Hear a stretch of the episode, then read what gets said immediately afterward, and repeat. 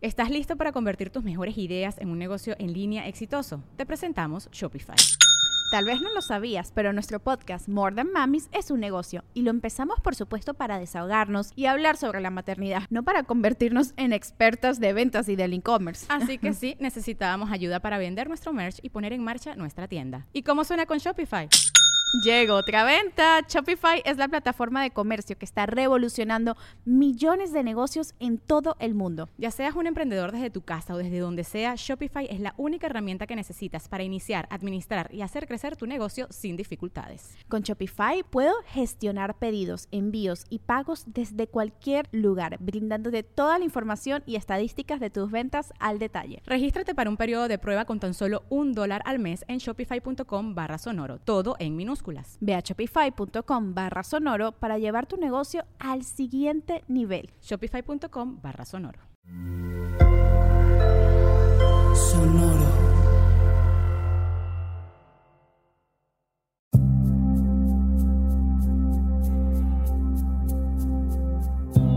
Soy Alexis de Anda. Estás escuchando El Viaje. Una producción de Sonoro. Un espacio que invita a despertar la conciencia.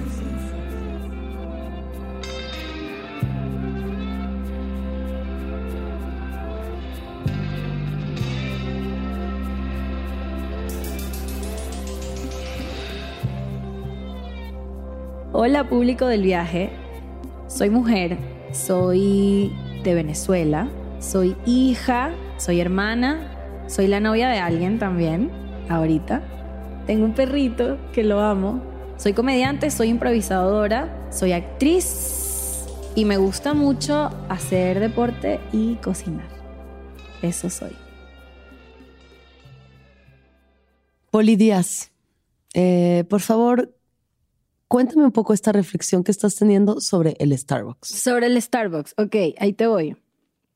Primero siento que voy a estar como salivando porque estoy comiendo. Estamos comiendo tejitas. Una disculpa, una disculpita de antemano. Ahora, fíjate que el Starbucks, yo soy de un país donde Starbucks no existe. No Venezuela. Hay en vender. Venezuela. por si Así alguien es. no, ha, no ha escuchado este Porque alguien, por si alguien no ha este, prestado atención a la ausencia de S en mi pronunciación. Ex. El de la- Exacto. Ay. Exacto. Exacto. Exacto.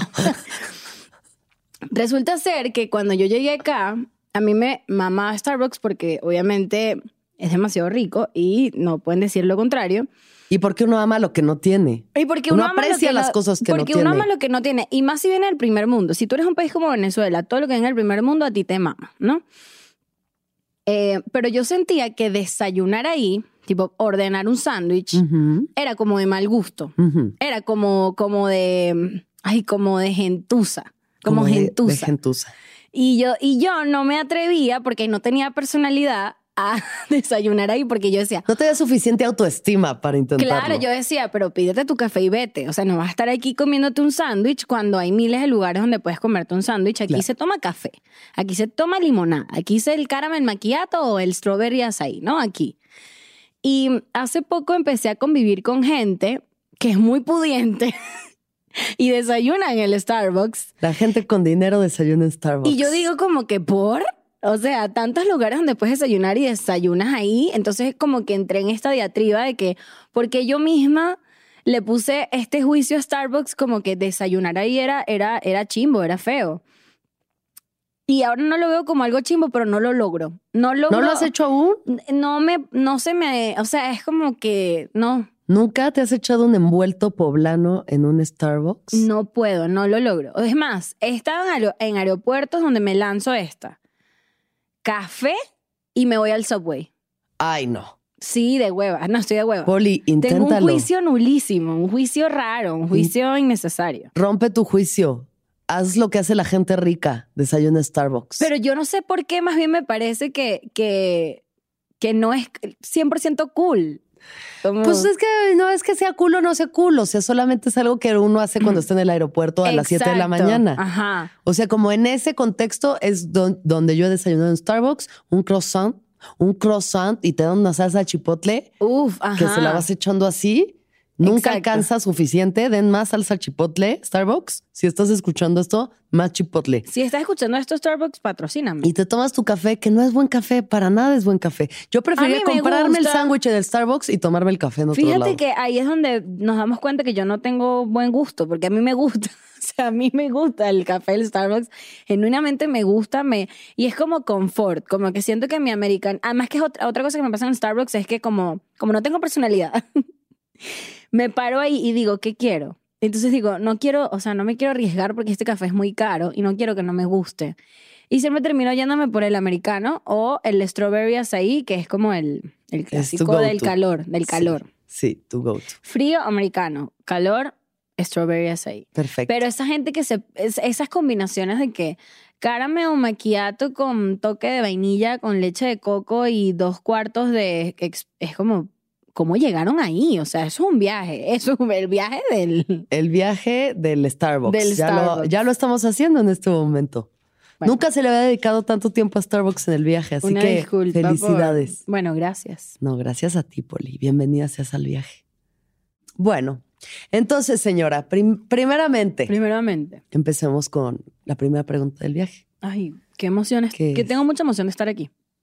¿Te da emoción estar acá? Sí, porque yo soy yo soy consumidora mm, del viaje, me gusta mucho, de verdad. ¿Cuál es de tus viajes favoritos? Mm, creo que una vez hiciste un viaje acerca de, mm, de los alucinógenos. Como algo. Bueno, eso es la, bueno, eso la- siempre, exacto. 70% del viaje. Me gustan, o sea, no recuerdo uno en particular, pero los escucho los que son casi todos, más que todos los tuyos solo, Yo sola. sola, sí. Eh, una disculpa a los, a los invitados. A les, les invitades. A les que muchos invitades. de ellos amigos tuyos, por cierto. Muchos de ellos mis amigos, pero no sé, como que me gusta. eh, tienes, en estos días le decía a Alexis que su voz es como la de Lindsay Lohan. A ver, estoy yo en mi casa un día. Estoy yo en mi casa un domingo, o sea, no, no, como onda un miércoles de que 10, de, 10 y media de la noche, a punto de dormir casi. Y me llega un mensaje de Poli y me dice, Marica, ya descubrí cómo habla. Y yo, y, y ya, así, esa es una nota de voz. Y la siguiente es, como Lindsay Lohan. Y yo, mierda, mierda, ya estoy muy mal. O sea, Ya va, ya si va, ya esa pero- es la calidad de voz que estoy manejando, No, el tengo que irme a tono, tono. rehabilitación yo, Amis, como la. Lindsay. Escuchen la voz de Lindsay Lohan, no cuando está en el desmadre. O sea, hace poco hizo como una, una cuestión para Vogue y hablaba y tiene la voz muy ronca, muy sexy y como tú. Y yo como Pero que, "Ay, ella de meterse 40 kilos de perico al día, o sea, Pero no importa la circunstancia, lo, lo importante es que es una voz interesante y tú también tienes una voz muy interesante. Muchas gracias, y a lo que voy con el viaje es que me parece que tu tono de voz es muy agradable. muchas gracias. Eso es lo que quería decir. Thanks. Y a veces cuando estoy lavando los trastes te pongo. Eso es lo que mejor me hace sentir que la gente haga sus labores domésticas al ritmo de mi voz. Like Lindsay Lohan. Oh my God. No, pero ella está más chida ahora. Eso espero. Bendiciones, Lindsay. Poli, Dime, cuéntame qué te gustaba hacer cuando tenías siete años de edad. cuando tenías, wow, qué lejos. Eh, a pesar de que soy joven. Es muy Eh, joven. mm, creo que me gustaba, me gustaba nadar. Yo hago natación desde que tengo como seis años. Creo que estaba empezando a nadar, me gustaba. Era, ¿Qué te gusta de nadar? Mm, me, gusta, me gusta estar sola. Sí. Me gusta estar sola en un contexto en el que no hay interrupciones Sí. en mis pensamientos porque estoy sumergida en el agua. Entonces, de hecho, recuerdo que cuando competía, lo, lo que a mí me cagaba de competir es, eran los gritos. Es que cada vez que estabas abajo, como que. Sí, como estas clásicas escenas de película en las Sí. que escuchas que estás abajo y Claro. subes y es como. ¡ah! Eso. Me cagaba, me aturdía mucho y me generaba mucha presión. Entonces, ahora que soy adulta, que no compito, sino que lo hago porque lo disfruto, es como meditar. Claro, meditación en movimiento. Es, es como meditar. Creo que es lo más cercano a la meditación que yo- de, de lo que yo hago, pues. Y eso me... A mí la natación me, me desembocó un par de actitudes bastante sociópatas, como el hecho de que yo no hago ejercicio con música, yo hago ejercicio en silencio. En serio. Yo en mi- si estoy en mi casa no pongo música, nada, yo hago ejercicio en silencio. Solo yo con mi respiración y... Aunque estés haciendo zumba, zumba en no, bueno, silencio. obviamente si estoy bailando hay música, ¿no? Pero si yo estoy entrenando en mi claro, casa... onda funcional. Ajá. Güey, no. Tus estoy- abdominales, tus lagartijas, todo lo con mi respiración. Mm. Y me di cuenta hace poco que, fu- porque alguien me preguntó, eso es muy sociópata de tu parte, o sea, eso está mal, la gente no puede hacer ejercicio en silencio. Sí, sí. Pero bueno, cada quien tiene sus formas. Igual y a ti te conecta más con tu cuerpo. Yo creo que sí, creo que es un tema de, no sé, como de resistencia, eso es lo que me gusta. Creo que eso me gustaba a los, a los siete años y ahorita también. ¿Qué más te gustaba además de nadar? Em, yo creo que siempre fui muy artista, Ya eras prota- protagonista desde chiquita. no sé si protagonista, creo que sí. Va- Vamos, Tal no vez sé. papel secundario. Creo que sí. O sea, mi mamá dice que yo fui una niña muy estimulada en cuanto a que yo siempre estaba como pintando, eh, bailando. O sea, esas clásicas niñas que, mírame mamá lo que estoy haciendo, ¿no? Como Sí, yo sí, era sí, muy sí, así, sí. todavía. Claro, sí. Em, y mi mamá dice que yo me elegía la ropa. Entonces hay fotos mías con unos outfits de verdad miserables. De verdad mal, chimbos. O sea, mal mamá por dejarme escoger. Mi mamá me quería ser una persona libre con, con personalidad. Pero mira ahora cómo te tiene, como J-Lo en Miami. o mira. sea, Pero, pero sí, me gustaba eso, como pintar, bailar. y digamos, o sea, los chistes, la comedia, ¿crees que es algo que siempre ha sido chistosa? O sea, ¿es algo que notaste ya estando grande o que siempre generaste risa? Yo creo que siempre fui ocurrente. Sí, exacto. Y yo me daba cuenta. De hecho, creo que mis ocurrencias ahora son más simpáticas. ¿No? En, en algún momento yo era muy, o sea, era muy cínica y era muy, o sea, era un sarcasmo adolescente como una necesidad de, de llamar la atención desde, mírame en qué inteligente soy, Ya. pero no te voy a dar demasiado contexto. Ya, sí. Y yo, pero yo me di cuenta que sí, que, y, y de hecho me pasaba que yo no me sentía tan bonita creciendo. Ok. Me comparaba mucho con mis amigas y decía como que, uy, mi- yo, yo no soy tan bonita como las demás. ¿En qué sentido? No sé, como que siempre fui muy acomplejada con mi cuerpo. Esto que hablábamos en estos días que estábamos Claro. solas, que, que siempre yo sentía que no tenía tan buen cuerpo, que me faltaban tetas, pero que tenía demasiado culo. Bueno, también, claro, vienes de Venezuela, que es eh, un país, país donde de a los 15 mises, años ya. El país de las mises, además que a mí se me dijo que yo iba a ser alta y me quedé en el metro 59. Para mí Te fue una decepción, porque yo marica. pensaba que yo podía ser mis y resulta que no. Este. Y resultó que no llegó. Y resultó que no. Y yo este, estudié en un colegio donde en su mayoría éramos mujeres. Ujú. Y aunque éramos muy panas, y, y mis amigas de, de esa época son mis mejores amigas todavía, pero yo creo que sí había mucha comparación, ¿no? Como Claro. que, coño, esta es más bonita, esta es más tal, esta se arregla las manos y los pies siempre, y, Sí. y yo como que estoy, soy un... Yo no fui tomboy, pero siempre fui un poco más relax, por el pedo de que, bueno, yo entrenaba de lunes a, a viernes. Con la natación. Ajá, Tú entonces... estabas full clavada ahí, o sea. Sí, yo nadé desde... Yo me retiré de la natación a los 18. Ok. Pero pensabas que iba a ser hasta como tu carrera o algo así. No, pero creo que en mi casa el pedo de la disciplina era muy heavy. Ujú. Mi papá y mi mamá siempre fueron muy de disciplina, como deporte y notas altas siempre. En la escuela. Entonces creo que era como un estilo de vida más que, o sea, yo sabía que no iba yo a vivir del, ni iba a estar en, o sea, mi sueño no era estar en las Olimpiadas o Ya. llegar al- al- a los Juegos Panam- Panamericanos, whatever, pero yo entrenaba aguas abiertas. Era, hacía aguas abiertas que son competencias en, en el mar ok. y cruces de ríos y así. ah, ok. Entonces mis entrenamientos eran demasiado largos y demasiado tiempo y todas las vacaciones. Entonces yo siempre estaba como, como dicen en Venezuela, como, como muy escoñetada, como muy así como pelota, no me maquillaba, Sí, no me sí, hacía sí, las manos y yo me comparaba con mis amigas y decía como, verga, Y ellas en necesito-". princesas así. Y mis amigas que- en princesas. Sí. Y yo decía, tengo que level up my game. Y Sí. ahí es donde entraba como el pedo de ah, las ocurrencias. Las ocurrencias. Sí, no seré la más bonita, pero seré la más inteligente. Puede ser. Oye, a ver, háblame más de esto de las competencias. A, ma- ¿Cómo? ¿Mar abierto? Agu- Aguas abiertas. Aguas abiertas. ¿Qué es- ¿Cuál es la sensación, la experiencia? Porque, o sea, ha de ser muy heavy en un río con corriente, cruzarlo. Sí, era muy fuerte. O sea, yo ahorita en retrospectiva puedo ver que yo entré en ese mundo porque, ¿qué pasa? Que mm, eran, fueron años de mi vida en los que eh, tú estás, for- estás, estás, estás forjando tu personalidad, la estás, o sea, te estás desarrollando como ser humano, están Sí. las hormonas, Sí. te O gusta sea, aquí ya gente. estabas en la adolescencia más o menos. Claro, yo, Ok. mi, mi, mi, mi época en donde yo más, lo que más hacía era nadar, o sea, Ajá. porque teníamos un equipo donde todos teníamos la misma edad prácticamente y nos Ajá. criamos juntos todos, Em, que fue cuando tenía entre 11, 12 hasta que tuve 18 y de hecho a los 18 todos nos, nos retiramos al mismo tiempo porque nos Ok. estábamos graduando del colegio y dijimos, chingue Ya, su madre, es- queremos es drogarnos y culiar. Claro que sí. Se claro acabó que el sí. deporte. y claro, en esos años, eh, el entrenador, que era como, o sea, era como un, un papá, no sé, un tío, el, el Ujú. señor que, que, que- los que los que pasaban, ¿no? Porque eran muchos, nos lanzaban competencias. Bueno, y ahora vamos a cruzar el Orinoco, que es un río súper, el de los ríos, creo que el río más grande de, de Venezuela, creo, el más importante, ¿no?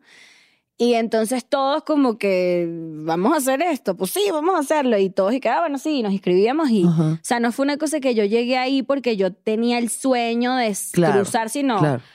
coño, estábamos todos los días juntos, vivíamos en una jodienda, todos eran novios de todos, todos tal, y, no, y todos íbamos Y a todos donde, al río. y todos íbamos a donde iba el otro. Claro. Y entonces entramos en, en ese trip, ¿no? Pero a mí me daba mucho miedo, Ujú. mucha angustia. O sea, creo que de todas, de todo el grupo, la que más estaba cagada era yo ¿Por qué? me da mucha ansiedad. O sea, primero que entromparle al mar y a un río como el Orinoco y el Caroní, o sea, googleenlo, es, da miedo. O sea, les va a dar miedo porque yo hoy en día, que soy adulta, digo, yo no entiendo cómo yo hice eso a esa edad. O sea, a los Ujú. 15, 16, no entiendo. Em, pues no sabes qué te vas a encontrar, como en la inmensidad, como... Sí, sí, sí. Este, Es que el agua además- es heavy. O sea, yo le tengo mucho respeto al mar, a todos los cuerpos de agua. Sí. Es como. Nunca además sabes cuándo te agarra una corriente y no sabes. Y además estábamos compitiendo, entonces es otro, otro factor que es, hay que ganar. Entonces todos estos miedos y todas estas angustias más la presión de hay que ganar. Yo siempre fui pésima compitiendo, yo me ponía a llorar, yo perdía, yo no ganaba. O sea, a mí, a mí la presión de ganar para mí siempre fue muy heavy. Yo no lo lograba. Sí. Lo Y- hacías porque te gustaba nadar. Me gustaba No nadar y me gustaba ganar. joder con mis panas y me Claro. gustaba estar ahí, me gustaba sentirme parte de algo. Sí. Pero para mí competir se volvió algo chido hasta que empecé a hacer los aguas abiertas porque por alguna razón me daba tanto miedo que nadaba muy rápido y empecé Ya, a ganar. Para salir rápido de ahí. Güey, y empecé a ganar y todo el mundo me decía, ¿y qué no mames? ¿Qué hiciste? Y yo, me quiero ir a mi casa. Eso es lo que hice. Me, con- me puse sí, la meta sí, de que yo me quiero salir de aquí y así fue como, como me monté en el podio. ¿Y qué aprendiste de nadar en aguas abiertas? Pues, bueno, ver, nadar en aguas abiertas es una técnica aparte, ¿no? Como Ajá. que nadas estilo libre, pero claro, como es mar, como hay corrientes, pues hay formas de, de hacerlo que son un poquito más, eh, ¿cómo se dice? Más exigentes que nadar en, la- en una piscina. Pues tienes que respirar de cierta manera, tu, tu patada tiene que ser de cierta forma, tu brazada también, como que ya no importa tanto ser explosivo y rápido, sino más bien mantenerte en el tiempo y, y- y llevar una línea para que no te lleve la corriente y tal, y no nades más porque te llevó en la corriente. Claro. O sea, es toda Claro. una, una onda muy distinta a lo que yo venía acostumbrada. Ay, Sí. Poli. Y yo, Y bueno, para cruzar fronteras y llegar a México. yo sabía que cómo se iba a poner el chavismo, entonces yo dije, mira, De una. de una. De una voy viendo cómo cruzar. bueno, cuéntame más cómo fue para ti crecer allá en Venezuela. ¿Qué tal la vida allá? ¿Cómo te tocó a ti? Porque uno tiene obviamente solamente como referencias muy desde la ignorancia y de la desinformación, pero para ti cómo fue, ¿no? Esta, esta cuestión de crecer en un país así.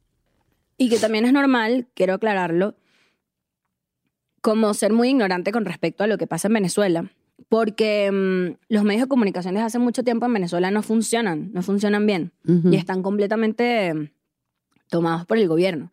Entonces, así quisieran ustedes saber cómo está la situación. Es difícil hasta para los que estábamos adentro y Ya. los que somos de ahí, pero ahora estamos afuera. Entonces, eso es importante porque la gente siempre me dice, perdona que no, ignorante me siento al preguntarte esto y yo no, pregúntame. O sea, en verdad es súper normal no saber. Yo no sé, o sea, yo llamo a mi mamá cada tanto y llamo un estatus de cómo está el país porque, Sí, sí, porque sí. uno no sabe, ¿no? Claro. Y crecer allá, la verdad es que fue muy. No sé, fue. fue fue violento de cierta manera, porque en la época en la que yo, justamente esos años, el país estaba en un pico de violencia muy cabrón. O sea, secuestraban gente a todos, a cada, a cada momento, como que te enterabas de que no sé quién se fue del país porque secuestraron a sus papás, entonces tal. O amigas tuyas que de repente, coño, a los papás los, los, los robaron y les quitaron un poco de vainas, o se metieron en la casa, o sea, como estaba por un lado como este pedo de nuestros papás vivían con mucho miedo de que nos pasaran cosas, Claro. entonces siempre era como, coño, cuídate, pum, repórtate o no salgas sola en tu coche, ¿sabes? Como eso. Claro. Pero por otro lado, también es muy chévere porque es un país muy precioso, entonces cosas como que para mí ir a la playa todos los fines de semana, normal. Eh, te digo, viajar a, a una playa al otro lado, cristalina, un paraíso, normal, cualquier cosa. Subir la montaña todos Claro, los fines de semana. hermosos. Pues esta- estas montañas que salen en la película de Up, Ajá. ¿cómo se llama ese lugar? Eso es, eso es Canaima. Canaima, sí. Eso es- es, un parque nacional, pues creo que es de las siete maravillas del mundo. Sí, una cosa espectacular. Yo que nunca he ido, unas por ejemplo. torres así. Yo nunca he ido. Es- Bueno, pero son de esas maravillas que uno de pronto Ajá. dice, ay, Venezuela, solo es chavismo y, No, y o sea, pobreza y es Es como que hay creo que esa es como la dualidad del país, como los que crecimos allá tenemos un amor muy fuerte hacia la ciudad, sobre todo los, cara- o sea, yo que soy de Caracas, he, he hablado con muchos caraqueños que es como, verga, esa nostalgia de vivir en una ciudad que fue como tan caótica y tan violenta, pero a la vez tan, y tan, uy, tan espectacular. O sea, Sí. porque todo ahí es como espectáculo, como que un chingo de cosas pasando, como las, las cosas, o sea, la montaña, las cosas naturales, la rumba, la gente, o sea. Sí, Entonces, yo, por ejemplo, hoy en día, a mis 26, a mí, yo no rumbeo porque yo rumbié tanto desde tan carajita, pero unas rumbas tan malditas, porque esa es la otra cosa, que cuando un país está en crisis, la gente necesita soltar. claro. claro. Y, brother, las rumbas eran una locura. O sea, y la gente y el comportamiento y vamos a hacer una fiesta y una, ¿sabes? Como, Sí, sí. Eso, eso, fue, eso fue cool. Pero sí voy a, o sea, uno quedó, o sea, nosotros los que, esa generación quedamos con un síndrome de estrés postraumático cabrón con el pedo de la, del malandraje y la violencia y tal. Claro, sí. Y bueno, entonces, eh, digamos, estás en la secundaria, eh, ya ahí eh, dándole a la natación a tope, tus amigas, la, Miss Venezuela, estos viajes que digo, si de por sí son difíciles, cuéntame cómo ha sido para ti, tu experiencia contigo misma, con tu autoestima, con tu cuerpo, ¿cómo ha sido para ti eso? Em, yo he tenido unos picos de autoestima muy alta eh, a lo largo de mi vida, pero he tenido unos de mierda, o sea, o el foso, así de que, porque te digo, yo crecí comparándome mucho, yo crecí con una dismorfia muy fuerte porque yo me veía al espejo y yo me veía de una forma que no era como estaba mi cuerpo realmente. Claro. Y yo veo fotos de esa época mía y digo como que, bebita, te quiero decir que eras demasiado Estás bella y que estabas preciosa y que estabas demasiado sana y que Sí. mira el pelazo, además tenía un pelo larguísimo, así como que yo en verdad era muy linda. Y Eres hermosa. Gracias. Hermosa. Pero ahora me puedo ver con más claridad y puedo ver cuando, cuando hay días en que no me veo tan chida porque estoy pasando por cosas o lo que sea. Pero en ese momento, de verdad, yo me sentía tan fea. O sea, yo me sentía, Alexis, un, así, marica, una pelusa con moco así. Yo me sentía horrible, horrible. Y este, fue, fue en- eh, o sea, no me acuerdo la pregunta ahora.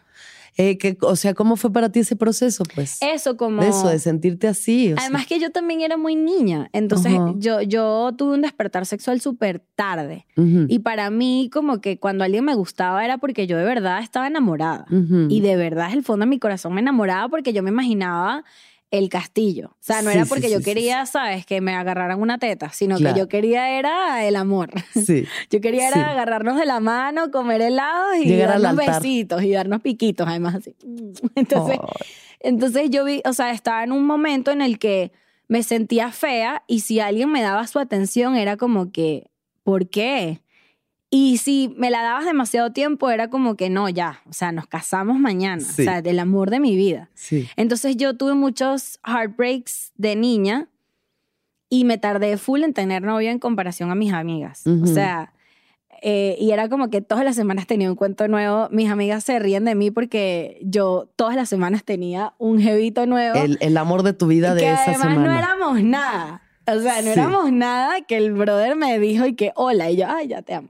Eso, eso por ahí creo que fue difícil para mí sentirme tan fea tanto tiempo. O sea, pienso en que, ay, no sé, como me hice, me di tanto látigo, me, me hice tanto daño. Sí. Y por fuera no se veía, que era lo más loco, que yo disimulaba así la más segura.com, la Sí. más, guau, mira cómo me siento y marica, estaba por dentro, me sentía así que, ¿yo qué hago Oh. aquí? O sea, y me comparaba, no, no, era muy, muy fatal. ¿Y qué hiciste en ese sentido? Pues creo que con el tiempo hubo dos cosas que me pasaron. Lo primero es que empecé a hacer eh, cosas artísticas, o sea, empecé a hacer teatro, empecé a hacer impro, empecé a hacer radio. Y la gente me empezó como a validar Ya. porque yo era como súper, como que mi personalidad era como súper cool, tipo la gente percibía de mí que yo era muy relajada o que yo era muy simpática, muy natural. Ujú. Y dije como, bueno, capaz estas cosas que me acomplejan a la gente le parecen chidas. Ya. Entonces, chance y a mí también me deberían parecer chidas. Claro. O sea, el peor de que a mí me acomplejaba, que yo era como, como muy dejada Sí. y yo me esforzaba mucho en maquillarme y tal, y, no me, y me maquillaba y decía, me quedó horrible. Tutoriales de maquillaje Ah, por Poli Díaz. exacto.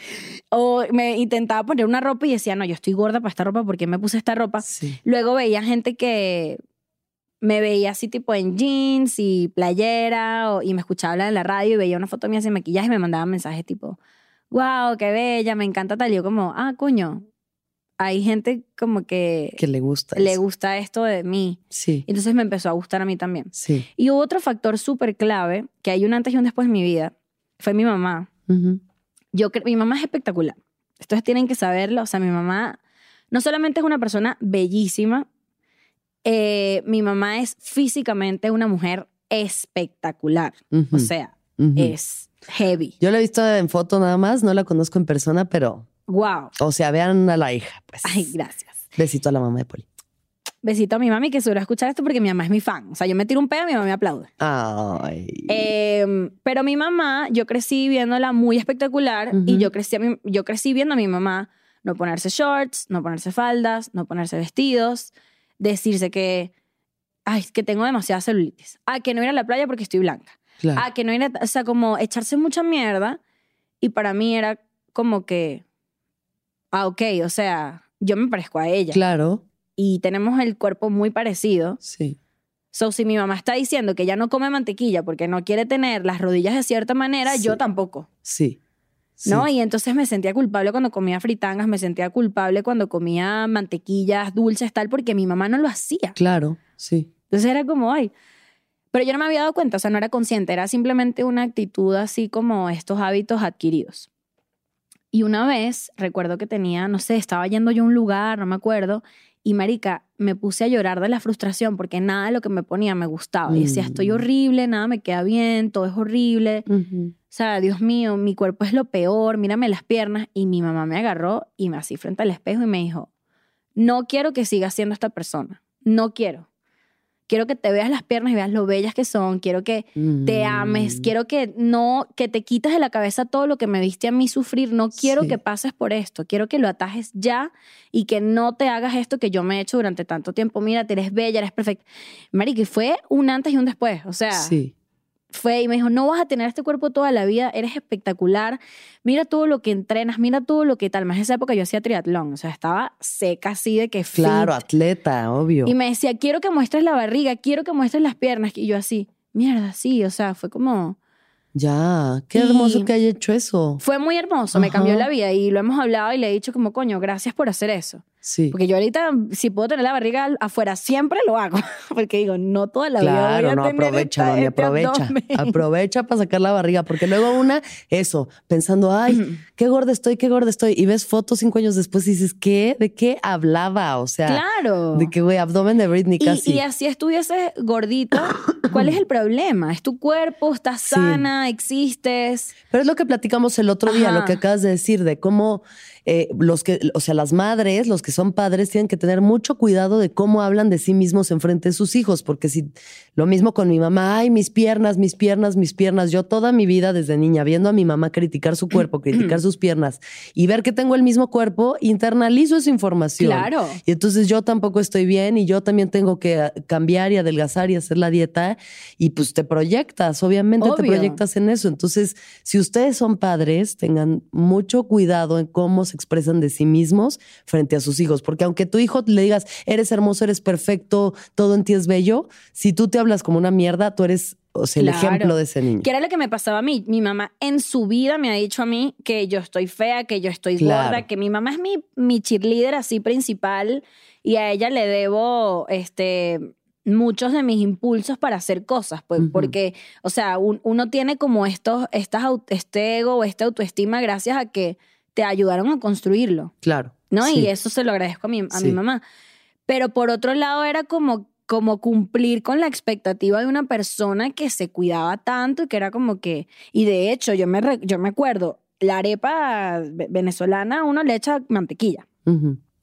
Yo no le eché mante yo no le echaba mantequilla a mi arepa hasta después de adulta que dije, brother, me voy a comer la arepa con mantequilla. Claro. Porque mi mamá se atacaba de ver a mi papá o ver a mi hermano o ver a...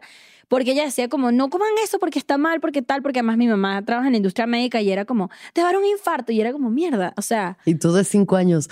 Tienes tú con razón. la arepa así. Me va a dar un infarto. Este, no, eso fue después de grande, pero igual No, a- claro. agradezco mucho que ella haya tenido como ese, esa epifanía. Sí. Esa revelación y me haya puesto el stop así de no te hagas más esto, te ves bien. Y, y fue, fue muy bonito. Poli, ¿en qué momento entra el, em, la improvisación a tu vida? Porque yo sé que tú sí eres una improvisadora. O sea, hay gente que dice que hace impro, pero hay gente que hace impro. Y tú haces impro. Pues sí, a mí resulta ser... A ver, déjame pensar porque... Dejas la natación a los 18 para irte a loquear. A loquear, yo Sí. me fui a loquear. Fuiste a loquear, te fuiste a loquear. Ay, Hoy se bebe, hoy se gasta, Yo, hoy se mira, fuma como un beso rasta. de cuatro en una noche. Así, incómodo, de cuatro, no de tres, de ¿Beso de cuatro. cuatro al mismo tiempo? Frentes con frentes. A ver, a ver, a ver. buscando las lenguas. pero- Porque yo hace poco que intenté hacer uno de cinco fue imposible.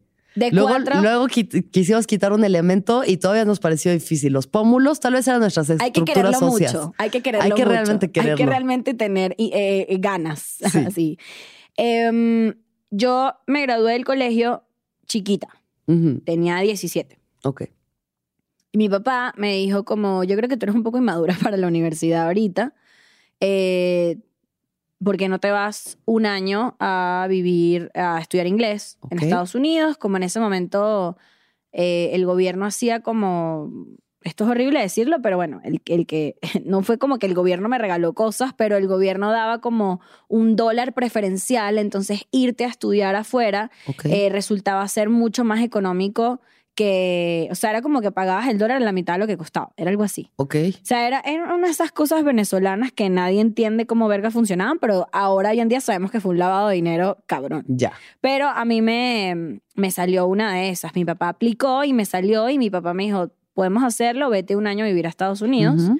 Y estando allá, ¿A dónde te fuiste? me fui a Seattle Ok. y viví en Seattle eh, durante 11 meses. Ok. Y estando en Seattle, eh, yo estaba muy sola, o sea, tenía varias amigas, pero digamos que fue mucho como aprender a caminar y ver cosas sola, ir al cine Ujú. sola y comer. Y tenía 17 años, marica. Era, era tan bebé, o sea, hoy en día Sí. digo, no, Cosita. agárrenla, qué angustia. Eh, y, re- y resulta que cerca donde yo estudiaba había un teatro que es súper famoso, que debe existir todavía. En Seattle hay como una pared de goma de mascar, como de chiclets, que la gente pega los... oh, asqueroso. Pero la gente Una pared asquerosa. una pared llena de bacterias Sí, y sí, COVID sí, y porquería. Pero la gente está ahí y se toma su foto. Y entonces ahí, abajo de esa pared, o sea, está la pared y abajo hay un puente y hay un teatro. Ok. Y me quedaba muy cerca del colegio y yo siempre pasaba por ahí a ver qué carajo había. Y había shows de impro, happy hour. Tú pagabas 10 dólares y tú podías entrar desde las 5 hasta las 9 a la cantidad de shows que tú quisieras. Buenísimo. Y yo como que un día dije, ah, voy a entrar. Y dije, verga lo que esta gente acaba de hacer. Sí. ¿Qué acaban de hacer? ¿Qué es esto? Y dije, no, y me obsesioné, marica, y empecé a ir, empecé a ir, empecé a ir, pero no me atrevía porque, a ver, yo, yo me sentía muy cómoda hablando inglés, todavía me siento muy cómoda hablando inglés, pero mi cerebro no, cuando me tocaba, o sea, porque una vez entré como que una clase de prueba Sí. y me salí de la angustia, porque el ¿Y cerebro no me, no me, no no me, te no me carburaba para la... Digo, de por sí la improvisación y improvisar en otro idioma Ajá. se te alenta el proceso mental porque tienes Claro. que traducir las palabras. Y, li- y literalmente me, me, o sea, huí. O sea, Ujú. huí. Dije, no, no. Y seguí yendo. En esa época las protestas en Venezuela se pusieron muy, muy heavy. Fue en el 2014. Y mi papá como que, mira, ya no van a renovar el pedo de, de la plata que te puedo seguir mandando. Sí. Eso te tienes que venir. Eh, y nada, aquí vemos qué haces. Y yo me fui a Venezuela en, en plan de, bueno, me voy a regresar a ver si me regreso a Seattle porque además yo quería estudiar artes. Ok. En, eh, quería hacer un, un- ¿Sabes que allá es como el, el bachelor degree que es con los primeros tres años? Claro. Sí. Y luego haces lo demás, ¿no? Y quería estudiar artes y dije, bueno, pero me voy a Venezuela mientras tanto, tal.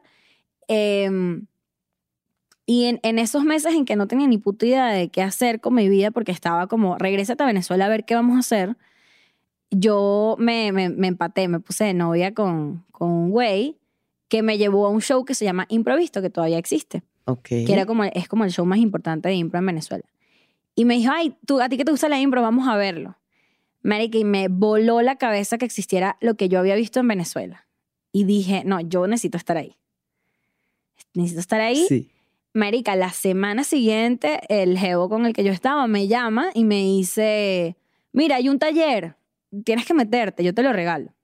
Ay, qué lindo. Y me metí. Súper. Y marica, de ahí, o sea, eso fue en el 2014 y no paré. O sea, Sí. impro, impro, impro, impro hasta Sí. hoy en día. A mí me gustan mucho las reglas de la improvisación para la vida. Sí, porque creo que, o sea, yo nunca tomé, eh, digo, tomé impro en la escuela de actuación, un año nos dan clases de impro, entonces, bueno, sé las básicas, ¿no? No lo practico mucho, pero sí creo que son buenas reglas para aplicar a la vida. Así que, Poli, compártenos reglas de impro para la vida, para toda esa gente que no las conozca. Pues mira, la impro tiene dos reglas que para mí son como las más aplicables a la vida, que es el CE, que es como siempre tienes, a ver, en la impro siempre los actores tienen que aceptar, no es, no, no es literalmente siempre decir que sí, tú puedes decir no, pero tienes que aceptar las propuestas porque si no las historias no avanzan, ¿no? Es como, si tú empiezas a decir no, empiezas a poner pausas y es como no se pueden, seguir- no se pueden leer y no puedes seguir avanzando la Exacto. historia, sino que se vuelve incómodo y... O sea, si yo estoy diciendo, yo soy un doctor que está en un bosque y estoy Ajá. buscando a mi paciente que es un zorro, Ajá. tú no puedes decir, no, no, no es un zorro. Es ya, no, señor papá, ¿qué te pasa? ¿Te volviste loco? Mira, Exacto. estamos en la heladería. Ah, bueno. Exacto. Y el público queda así tipo, bueno, pero ¿y qué es esto, no? Ajá, entonces. Entonces el sí es básicamente que si Alexis me dice eso que yo- y yo soy el paciente zorro, Sí, en algún momento aparezco así de que, señor médico, eh, soy el zorro, no sé, y, y, y y es el zorro Y es el zorro. y, es Antonio, y es Antonio Banderas. que se cortó con su propia espada. Ajá. Em, y entonces, nada, el sí y es muy cool porque el sí es como, brother, acepta, porque si empiezas a poner y empiezas a negar y empiezas a poner resistencias con procesos de la vida y con Ujú, situaciones, Ujú. es muy probable que las cosas no avancen. Se te va a cerrar Y, todo. y sí y es como sí y súmale algo, ¿no? Por eso Exacto. cuando yo acepto, o sea, si yo aceptaría ser el zorro, sí, eh, yo podría decir como que, no sé, eso, soy, soy el zorro del personaje. O sea, eso es aceptar que soy el zorro, pero soy un personaje y ahora tenemos otros elementos cómicos y tal, ¿sabes? Exacto. Como sí, aceptar, sí. ¿no? sí. Em, me quedo con ese, me gusta mucho. Y la otra que me encanta es la periferia de la impro. La A ver. periferia de la impro que tiene que ver con la escucha es como cuando tú entras al escenario tienes que ser muy consciente de todo lo que está pasando en el escenario eh, dónde están los compañeros, qué están hablando allá, eh, estar como muy alerta a si el espacio está bien distribuido, si estamos, o sea, es como estar muy en la periferia de, o sea, yo estoy aquí, pero yo sé que aquí hay una persona sentada detrás de esta cámara, yo sé que aquí hay unas paredes tal, aquí está Alexis, pero aquí está esta luz, pero acá atrás hay unas cosas, pero yo estoy aquí con mi atención, pero Claro. yo soy consciente de todo, de que Claro. aquí atrás hay una gente, sabes todo. Em, y esa periferia yo la hallo maravillosa, porque tú la puedes aplicar en cualquier contexto en el que tú llegas a un lugar y tú eres consciente de todo lo que está pasando y, y tienes que saber ¿A qué le das tu atención también, no? a qué le das tu atención Sí. y, y- y a qué, y, y qué tienes que hacer para llegar a un objetivo o, coño, aquí está este, entonces tengo que hacer tal cosa o... Claro, sí, sí, sí, como en cuestiones igual, ¿no? Así que te invitan a una fiesta, como de alguna cosa de entretenimiento, y pues uno que sabe que la vida del actor, del comediante, también se mueve mucho por relaciones públicas, etc. Es como que hay que saber dónde está la gente, Ajá. ¿no? Con quién hay que hablar, o sea, cuál es. ¿Y qué necesita la escena? O sea, si ¿Qué tú, necesita si la tú estás escena? viendo que la situación está de cierta manera, pues tú vas viendo Ujú. qué tengo que hacer yo o qué no Ujú. tengo que hacer. Y esa periferia para la vida a mí me parece una gran herramienta. Excelente herramienta. Sí, Muy bien. Y entonces empiezas a improvisar, Poli. empiezo a improvisar. ¿Y qué pasa? Pues estuvo bien bonito porque yo era como la más chiquita. Mm, Yo en ese momento tenía 18 recién cumplidos. eh, y fue demasiado cool como vivir este, este, eh, descubrir este mundo a esa edad que lo estaba descubriendo, porque no tenía yo como demasiados, no, no tenía como límites. Como. Quería era divertirme, pasármela bien, no me importaba el dinero, no me importaba nada, quería era jugar. Y hice muy buenos amigos, hice muy buenos amigos, empezamos a hacer unos shows que se llenaban, que se llamaban Noches de Impro, y se llenaban y la gente iba a verlo, y la gente empezó como a notar mi existencia. ok. Y entonces de ahí empecé a hacer, o sea, yo no hacía stand-up en esa época, pero me empecé a subir como a open mics a valer verga, a fracasar. A valer verga. A la W. La W. A la W. W por la que hay que pasar inevitablemente Yes. en este oficio. Empecé en la BB em, y de ahí una vez alguien me vio haciendo stand-up y me dijo, ay, yo te había visto hacer impro y te fue a ver hacer, hacer stand-up.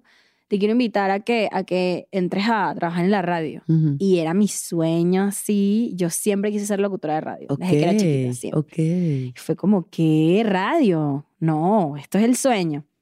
Y empecé a hacer radio. ¿Y qué hacías en radio? Empecé haci- haciendo como guioncillos, como productora de guioncillos. ¿Ok? Y el programa de radio donde yo empecé a trabajar, yo, yo tenía un mes ahí y la Jeva, que era como la, la locutora principal, dice, me retiro, me voy. Y nosotros todos así de que, ok. Ajá. Y el que era su co-host me dice como, quisiera que pasaras tú al aire. Y yo, yo no sé hacer esto. Yo no, nunca estaba en la radio, Sí. no, no sé ser ancla de radio. No importa, vamos, vámonos. Y entonces empecé el trip de al mes de entrar en la radio, pues ser locutora de radio Ya, y, y aprender a hacerlo haciéndolo. claro. Es la mejor forma de hacer Ajá. las cosas. Y luego- Haciéndolas. Ajá, y, luego empeza- eh, empezaron como a ofrecerme otros espacios más importantes y tal, y, y ya cuando me fui a Venezuela, pues teníamos el prime time de la, de la mañana, o sea, dábamos eh, el programa de 6 a 9 de la mañana. O sea, tú cuando ya estabas en este momento ya reconocida, o sea, ya eras como una figura conocida dentro de... Estaba empezando a hacerlo, sí, creo. como que ya te estabas haciendo Como que en el medio la gente me topaba, Ajá. en la calle también, Claro. pero no era una superstar. Claro. O sea, era como que alguien que lo estaba haciendo chido y que estaba en un muy buen momento. Yo Y estaba muy en un joven, muy Sí, joven. güey, tenía, imagínate, cuando yo me fui a Venezuela tenía 23. Sí, bebecita. Sí. Y ya. bueno, ahorita que tienes 26. 26, tengo tres años 26, aquí. Sí. Entonces estuviste haciendo radio y ¿en qué momento tienes que irte de Venezuela? ¿Por qué te vas? ¿Qué pasa? Eh, bueno, contexto. Venezuela estaba en un momento muy heavy. De hecho, como que si se ponen a investigar, los años de, de como pico migratorio así muy maldito, sobre todo de mi generación, ¿no? De mí, porque la gente empezó a irse desde hace mucho tiempo, pero un pico así muy fuerte fue el 2016-2017, ¿Ok? en el que de verdad todo el mundo se fue. O sea, de hecho, teníamos la joda de que todo el mundo se quedó sin amigos, porque todos los panas se fueron. Ya. O sea, era impresionante. Sí. O sea, todas las semanas iba un pana, todas las semanas había Sí. una despedida. Eh, el país estaba súper caro, estaba, er- era este momento de, en que no había papel de baño, no había comida, eh, uno hacía filas eternas para comprar una harina pan. ¿Y eso real para todos los estratos sociales? Sí, sí, sí. O sea, no importa que fueras rico, pobre. Obviamente, o sea, si eras rico, pues siempre tenías, pero conseguirlo era un peo. ya. ¿Sabes? Yo recuerdo a mi mamá, mi mamá no es rica, pero mi mamá trabaja mucho y siempre ha tenido acceso a cosas. Y mi mamá compraba como, ay, ¿cómo se llama esta vaina? Como paquetes de comida como, como de mucho. Sí, sí, Eh, como de cuenta, mayoreo. eh, Sí, como sí. de mayoreo. Y lo dividían entre varias. O sea, mi mamá conseguía uno, llamaba a sus amigas y que, mira, tengo Y aquí lo de- 60 vainas de harina pan. Ya. Entonces lo pagaban entre varias y entonces ya tenían abastecido harina pan hasta dentro de dos meses. Ok, ok. Pero, marica, imagínate cómo era que yo hacía trueque de toallas sanitarias con mis amigas. Era y que, truequeame un paquete de toallas sanitarias y yo te doy un champú. Oh, wow. Porque no se conseguía. O sea, Oh, era wow. heavy, era heavy. Sí, sí, Eso era esa época. Se iba la luz a cada rato, se iba el agua. O sea, sí. ya estaba muy cabilla. Y en el 2018, eh, yo estaba bastante hartica, bien harta de, de bañarme con... con Ajicarazos. Ajá. Sí. Y, y además me pasó una cosa que la verdad es que no hablo mucho de eso porque no me gusta que... Como que no me gusta que sea una cosa por la que la gente me identifique, pero Claro. ya que estamos ahí, yo viví un intento de feminicidio y sobreviví. Este, mm, y fue un despertar muy de, verga. Sí. O sea, me pasó esto y no me imaginé que me iba a pasar Claro. y qué doloroso y... ¿Y quieres contarnos qué fue lo que pasó? Sí, de hecho está en, la- o sea, está en Google, si lo googlean va a salir porque hi- hicieron un reportaje de eso. Eh, un- yo estaba en un centro comercial, eh, aparcando, estaba aparcado mi carro a las 4 de la tarde en un centro comercial y un tipo, yo sentía que, yo sentía que me estaban siguiendo, pero yo decía, coño, pero qué loca. Yo volteaba y yo decía, coño, nadie, no hay nadie, ¿qué es esto? Ujú, ¿Sabes? ujú. Y yo sentía que me estaban siguiendo y yo, bueno, cálmate, tal, en las 4 de la tarde estaba en un centro comercial que era como súper famoso, bueno, es súper famoso. Ujú. Eh, y nada, me, me subí al carro y en el momento en el que me senté, o sea, vi al tipo aquí, el tipo se me abalanzó, me metió en el carro, me empezó a caer a golpes y a ahorcarme. Y me ahorcaba, ¿no? Como que, y como que intentó ahí medio bajarme los pantalones, como que, este, pero no paraba de, de, de golpearme y, y- y de ahorcarme. O sea, lo que estaba haciendo era como, como estrangularme. Y en verdad, o sea, el carro quedó destrozado porque yo, o sea, yo batallé, pues. Y por eso es que para mí es tan importante sentirme fuerte, porque si yo creo que si yo hubiese sido una mujer con unas condiciones físicas distintas, coño, yo creo que me mata. O Sí. sea, lograste defenderte lo suficiente para que parara. Así es como paró. No, no paró, no, no paró. Lo No que pasa paró. es que yo me rendí, porque yo no pude más. O sea, yo recuerdo que yo vi así como, como que yo intentaba, o sea, además estaba en un momento, en un lugar el carro donde de verdad nadie estaba pasando, o sea, estaba completamente sola, me encerró, entonces no había manera de que nadie se escu- o sea, que nadie escuchara Sí. Estaba ahorcada, no podía Sí. gritar, o sea, era, era todo muy dantesco y, y yo pensaba, o sea, un momento en que dije, no puedo más, o sea, ya, se acabó mi vida así, qué cagada, ojalá me encuentre mi mamá, o sea, fue lo que pensé como que ojalá me encuentre rápido. Y me, y me, me rendí, me rendí, fue como que ya, y, me apagué. Y creo que estábamos hablando, que no sé si te conté a ti, una amiga que de verdad nunca habló de esto, pero hace poco lo hablé con una amiga y le decía que yo estuve como en un limbo, como 10 minutos, Ajá. en el que yo de verdad estaba como muerta en vida, como que yo estaba apagada, pues. Este. Y, y, y estaba como en la escena de, de no sé si alguien ha visto eh, Huye, la película de Jordan Peele, en la que él se sumerge como es, y en oscuro y es que él está, su conciencia, pero su cuerpo no lo puede, no se puede salir. Claro, sí. Yo entré como Sí. en algo así, pero yo no era consciente de dónde estaba, sino que yo sentía que yo gritaba como ¡ah! y que nadie me podía, o sea, como que estaba a oscuras. Sí. Y de repente empecé a ver como una luz blanca y decía, y me acordé de lo que me acaba de pasar y dije que claro, es que, es que me mató, es que me morí. Y por eso es que, que estoy viendo esta oscuridad Ajá. y aquí voy a estar toda la vida, porque se sintió eterno. Y en ese momento como que, tipo, lo solté y dije que, bueno, es que Me morí.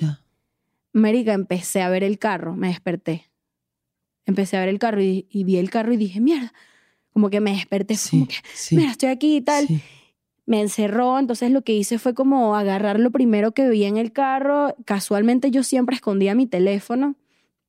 Apenas me subía al carro, que era el primero que hacía, pum, lo soltaba como, los, la balanzaba y, y marico, el teléfono cayó donde yo lo dejaba. Ya. Vi que el teléfono estaba, que el tipo no se lo había llevado. Él ya no estaba. Ya no, porque él me encerró. Y, y luego vimos el video y yo me quedé, me- o sea, yo me desmayé como 15 minutos. Fue absurdo. Yo no sé cómo yo me desperté. No te tocaba, amor. Sí. No te tocaba. Y salí corriendo del coche así como pude. Me desplomé, empecé a vomitar, como que llegó gente y me preguntaba qué había pasado y yo como que no entendía. Y bueno, así quedó la cosa, ¿no? Este, obviamente, además del trauma y lo traumático que es vivir algo así, pues la humillación de cómo te tratan las personas eh, de las autoridades cuando tú eres una víctima de, de algo así. ¿no? Como te tratan como si estuvieses contándoles que se te perdió la tarjeta del Soriana, Ya. ¿sabes? Como Sí. que ir a la morgue, a que te revisen, a que te hagan un examen, a que vean que no estás diciendo mentiras, te hacen una entrevista, tienes que hacer un retrato hablado. Sí. Marica, todo fue tan abrumador que yo dije, yo no quiero estar más aquí, yo me voy para el carajo. Y a los cuatro meses me vine a México. Sí. Me vine a México. Ay, amor, lo siento tanto que hayas tenido que pasar por eso. Es algo de verdad, o sea, la- de las peores pesadillas, ¿no? Y pensar todas las mujeres en el Sí. mundo que tienen que pasar por eso peor. Es O sea, muy fuerte. no yo creo que suerte. Por eso es que yo a veces no veo noticias de los feminicidios, porque para mí es tipo, marico, que bolas que yo pase por eso y que yo estoy aquí, ¿sabes? Pero yo sí sé lo que es ese último pensamiento de que yo soy yo hoy. Yo soy la yo lo pensaba como que verga, este tipo me mató de la nada y mi mamá me va a encontrar así metida en un carro. Y decía que bolas. Si soy yo, güey, yo. Y pienso cuando veo que esas cosas pasan y digo, yo sé lo que es el último, es el último pensamiento de, ya, marico, se acabó mi vida en este momento porque un loco le provocó acabar con mi vida. Con tantas cosas que tengo que hacer, que decir, tantos abrazos, o sea, pensaba demasiado en mi mamá y decía como, mi mamá no se merece el dolor de que de encontrarme así, ¿sabes? Pensando Sí. en qué fue lo que pasó y, y marica, cuando me desperté fue como que mierda, qué bolas lo que acabo de vivir. Sí. Fue súper traumatizante y, y lo es Sí. todavía, pero, Sí. pero me quedo con el hecho de que yo estoy aquí, ¿sabes? Sí. Y a veces la gente me ve y obviamente no se imagina ni, bueno, está ahora la gente viendo esto, pero la gente no se imagina eso Claro. y es muy duro. Es muy duro vivir como con, como con ese terror Ujú, ujú. y saber que es una realidad y a la gente le vale verga. Sí. Para mí es fatal. Sí. Me vuelve mierda. Sí. Ay, bebé, sí. Pero aquí estamos, mira, en el viaje. Pero aquí estamos también. O sea, y, y que, que no es en vano, ¿no? Que no lo es. Así es. O sea, no lo es. no Creo lo que por es. eso decidí irme, porque dije, coño, quiero hacer más, quiero vivir, Claro. quiero Sí. tener experiencias y sí. ¿Qué hiciste para, para empezar a re- recuperarte, sanarte de esta experiencia?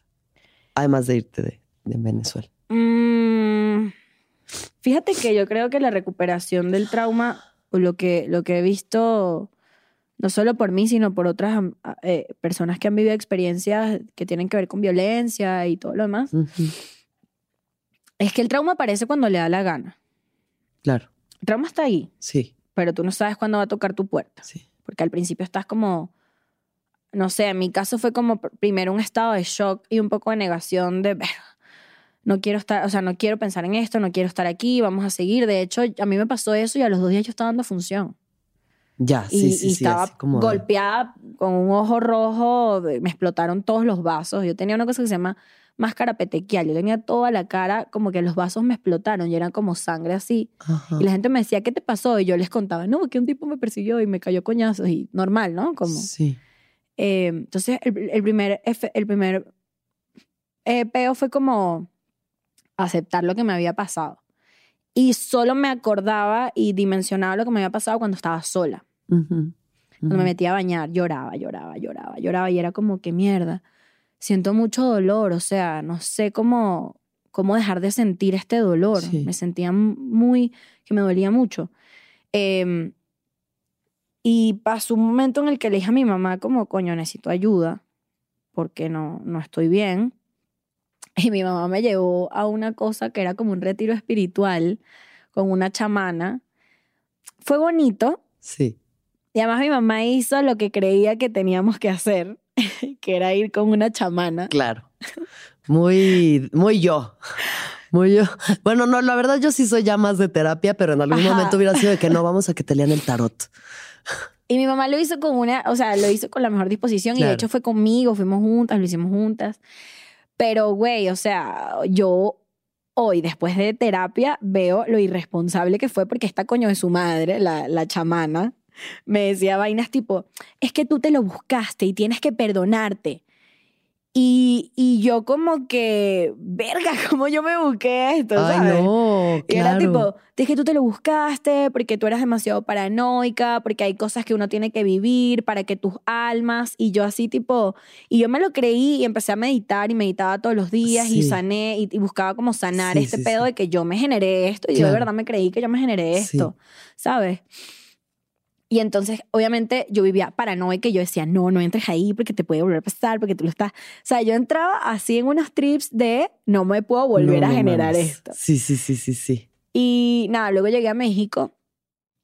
eh, a los, en, en- o sea, eso fue en julio. En enero yo Ujú. estaba en, en México.